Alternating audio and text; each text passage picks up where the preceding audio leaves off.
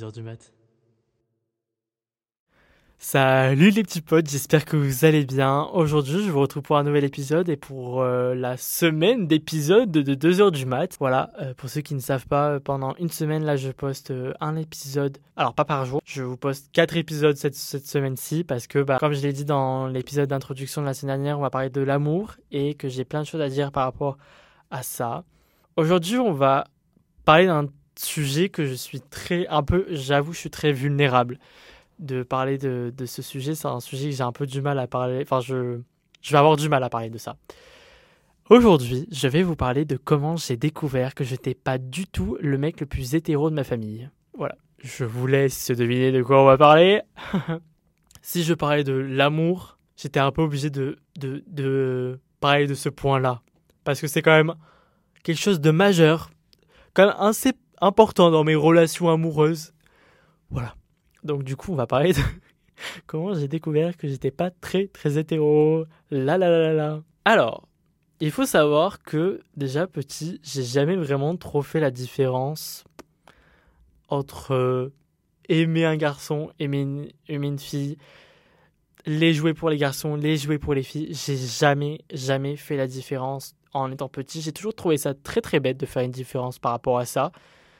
Et pourtant, mais je viens quand même d'une famille qui euh, a grandi avec euh, certains stéréotypes ou des choses comme ça, euh, une, une, certaine norme de la société. Voilà.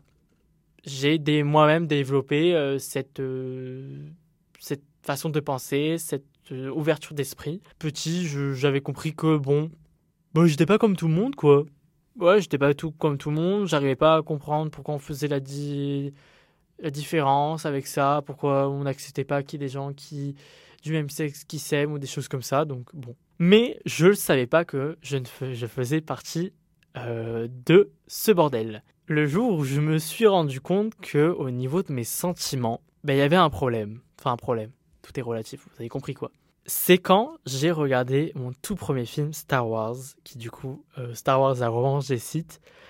Et en fait, dans ce film, quand je vous dis que genre je suis tombé en crush total, mais total, euh, sur l'acteur qui joue Anakin Skywalker qui est Hayden Christensen et l'actrice qui joue Padmé Amidala qui est donc Nathalie Portman. Donc comment vous dire que moi quand je regardais, enfin quand je regardais euh, ces deux à l'écran, je savais pas qui regarder. J'étais, j'étais là en mode waouh, c'est incroyable, ces personnes sont trop belles. J'ai trop un crush sur ces deux personnes. Mais tu sais, au départ, je, je, je savais pas que dans notre société euh, actuelle, c'était pas, c'était pas normal. Enfin, c'était pas normal. Si, c'est normal. Alors, les gars, c'est normal, on est en 2023. Mais c'était pas si démocratisé que ça. Voilà, parce que euh, je parle de ça, j'avais quel âge? J'étais jeune, hein, franchement, quand je me suis rendu compte de ça, j'étais vachement jeune. Par la suite, j'ai développé aussi des, des, crushs sur un garçon et sur une fille en même temps euh, quand j'étais euh, à, la, à la garderie ou alors au centre aéré ou des choses comme ça. Des fois, c'est vrai que bah, j'avais des petits crushs, mais sur les deux genres. Et c'est là où je me posais quand même la question de me dire Ah, bah, peut-être, il y a un truc qui. Bon, c'est bizarre. Mais j'avais déjà, tu sais, cette. Euh, je savais déjà qu'il y avait des personnes qui étaient gay, lesbienne, bi. J'étais déjà au courant en fait de, ça parce que bah, très très jeune, euh, j'adorais découvrir des choses et euh, j'ai très vite été sur internet. J'ai très vite découvert YouTube. Je pense que YouTube c'est vraiment un peu mon encyclopédie. C'est vraiment avec YouTube que j'ai découvert tellement de choses. Donc j'ai découvert qu'il y avait des personnes qui étaient comme ça. Genre je kiffais des gens qui étaient super extravagants. Je me rappelle que petit, j'ai découvert, bah, j'ai découvert Lady Gaga, très clairement. J'étais obsédé par cette femme. Je trouvais fascinant cette femme. De... Elle avait tellement un univers qui était pas du tout dans les normes de la société à l'époque. Je vous parle de ça, c'était en 2009. Waouh 2009, c'était il y a 10 ans quand même. Et j'étais complètement fasciné par cette femme qui n'avait rien à foutre des codes de la société et qui s'amusait, qui était créativement parlant incroyable. Et donc, tu sais, c'est par, par ce qu'elle dégageait. Je savais que, bah, je pense que c'est avec elle aussi que j'ai découvert que du coup, il y avait des personnes euh, gays et tout ça parce que elle, elle soutient énormément cette communauté. c'est là que j'ai compris, j'ai découvert j'ai découvert ça par moi-même parce que bah, dans ma famille, on ne parlait pas de ça, c'était pas vraiment quelque chose d'actualité. Euh, et puis voilà, en grandissant, pour moi, je pensais que c'était quelque chose qui était assez normal quand même. Je pensais que c'était quand même des choses qui étaient ancrées dans la société, même si je savais qu'il y avait des gens qui n'étaient pas corrects avec tout ça. Mais je pensais que pour moi, c'était complètement normal. Enfin, quand j'étais petit, pour moi, tant qu'il y avait de l'amour, tant que les gens s'aimaient, enfin, je vois, je voyais pas où était le problème. Et il n'y a pas de problème en plus. C'est ça qui est fou. Sauf que plus je grandis, plus bah je, je me pose des questions. Je me dis, euh, mais du coup, je sais quoi moi euh, J'aime les filles, j'aime les garçons. Euh, ça veut dire que bah, je suis bi et je, connaissais déjà ce mot. Et, et tu sais, je commençais un peu à me découvrir. Et je pense que le moment où j'ai un peu commencé à comprendre que bon, c'était pas forcément normal, enfin, que c'était pas forcément accepté plutôt, c'est quand je me rappelle, c'était en 2013, 2013 bah, quand il y a eu euh, le mariage pour tous. Et je me rappellerai toujours que j'étais devant la télé, c'était devant, c'était aux informations de M6, et ils avaient annoncé ça. Et je me rappelle être euh, resté euh, devant la télé, dans ma tête, je suis en mode ah waouh, trop bien. Et, dans et en même temps, je suis en mode mais c'était déjà pas possible. Comment ça se fait que ça soit que maintenant que ce soit possible qu'on puisse se marier avec n'importe qui? Et qu'il euh, y avait eu des images de manifestations qui étaient contre. Et c'est là que je me suis dit, ah, c'était pas si, pas si, euh, comment dire, euh, normal pour tout le monde. Parce que comme je vous l'avais expliqué, bah, je sais que bah, très jeune, bah, quand j'étais au collège, on me traitait très souvent de PD parce que je traînais avec des filles, etc. etc. Donc j'ai très vite compris que bah, c'était pas accepté tout le monde. Et quand tu te construis et que tu te poses des questions, c'est un peu compliqué. Parce que tu te dis, euh, ah, bah, hum, moi, j'ai pas envie que ma famille le sache parce que je sais pas comment ils vont réagir. Et euh, entre nous, je n'ai jamais, jamais fait de coming out euh, parce que j'ai jamais compris le principe. J'ai trouvé ça toujours très inutile. Alors, je peux comprendre que pour certains, ça peut être euh, utile parce que c'est une façon un peu de se libérer de, de, cette, de ce secret que tu as eu toute ta vie. Mais moi, j'ai jamais ressenti euh, le, le, besoin de faire un coming out. J'ai jamais, j'avais l'impression un peu, tu sais, tu demandais de la permission à tes parents, à ta famille d'aimer une personne. Enfin, c'est complètement lunaire quand même ce qui, cette histoire.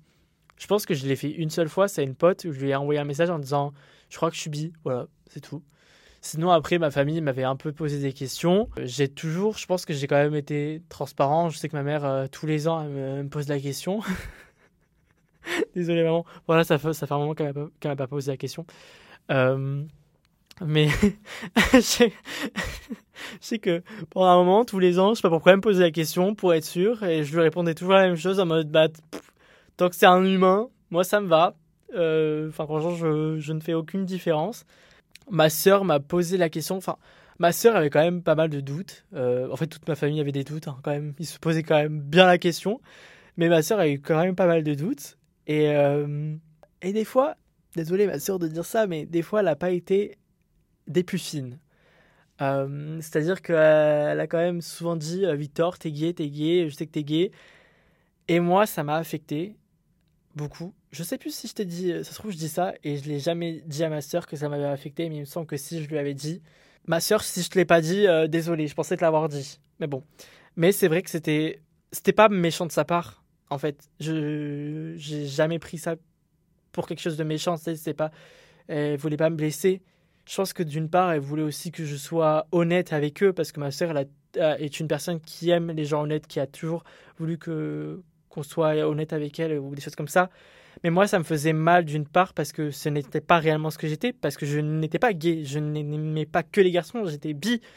Enfin, je suis bi. Et, euh, et du coup, j'aimais pas qu'on me colle une étiquette qui n'était pas moi. Et des fois, enfin, je sais que genre, ça me mettait trop mal qu'elle me dise ça, parce que je n'étais pas ça.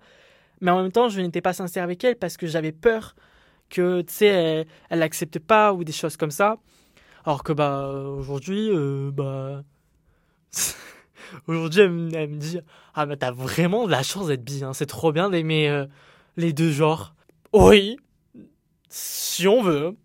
Euh, franchement, je vais pas vous mentir. Si j'avais si, si j'avais pu choisir, franchement, je crois que j'aurais été hétéro. Si j'avais pu choisir, j'aurais été hétéro. Et je me dis quand même, je suis chanceux d'aimer les filles et les garçons. Parce que les mecs, qu'est-ce que vous êtes? Enfin, franchement, je me tire peut-être une balle dans mon corps, mais. Oh, les mecs, je comprends les meufs. Hein. Putain. Vous, avez... vous foutez la haine. Foutez la haine, mais de fou. Vraiment. Euh, donc je me dis dans un sens, je suis bien content d'être euh, d'aimer aussi les filles parce que enfin vous êtes euh, beaucoup plus sympa sur sur ça, enfin beaucoup plus gentil les filles. c'est vrai que des fois, maintenant elle me dit, elle me sort cette phrase et c'est super. moi ça me fait vachement rire. Voilà, j'ai jamais vraiment fait de de coming out. Voilà, il y a juste des voilà des personnes de ma famille qui m'ont posé la question. Mon frère aussi m'a posé des des m'a posé la question. Il m'a dit bah, je trouve ça cool mon frère que tu tu sois libre dans ça. Franchement, j'ai, je m'estime hyper chanceux que ce soit ma mère, mon frère, ma sœur, euh, d'avoir eu des, des. Comment dire un, retour positif. Et je m'exprime très très chanceux parce que je me rappellerai toute ma vie que pour moi, je pensais jamais leur dire. Je pensais. Alors, il faut savoir que je, m'étais dit dans ma tête, mais alors, je leur dirais à 18 ans quand je partirai de la maison si jamais ils le prennent mal. Bah, franchement, même si je leur ai dit à mes 18 ans et qu'ils l'auraient pris mal, je ne serais pas parti de la maison parce que j'étais encore au lycée à 18 ans. Voilà, je suis parti de la maison, j'avais 20 ans. Donc, euh, enfin, bah, c'était cette année. Voilà. Donc, euh, bon.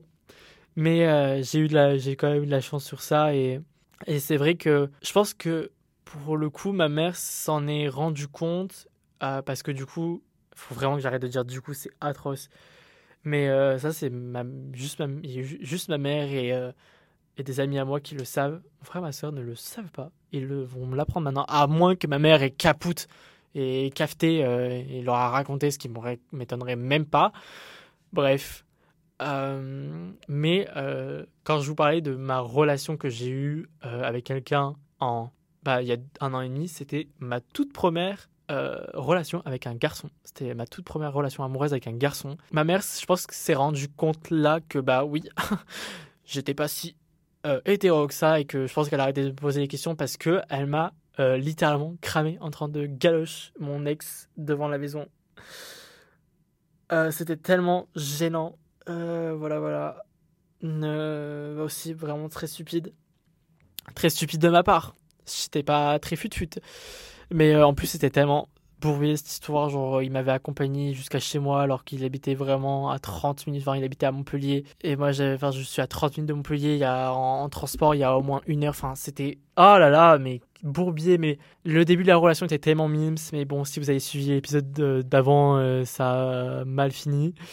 Enfin, mal fini. Ça s'est pas vraiment terminé des des, meilleurs des de la meilleure des façons. Mais voilà, j'ai eu euh, mon tout, tout premier copain euh, il y a seulement deux ans. C'était pas la meilleure euh, expérience de ma vie. Voilà, pour l'instant, les meilleures expériences resteront les filles. à voir ce que l'avenir me réserve. Mais voilà. Mais voilà, je, je, pense que c'est un peu tout ce que j'ai à dire. Fallait que je fasse cet épisode parce que ça fait quand même partie de de moi, ça fait partie de mes relations amoureuses. Euh, mais c'est vrai que ça a été une grosse partie de ma vie, ça a été une grosse partie de mon adolescence, ça a été très compliqué parce que je me suis maintes et maintes fois posé la question si en fait je euh, n'étais pas hypocrite avec moi-même et qu'en fait j'aimais que les mecs. Plot twist, non.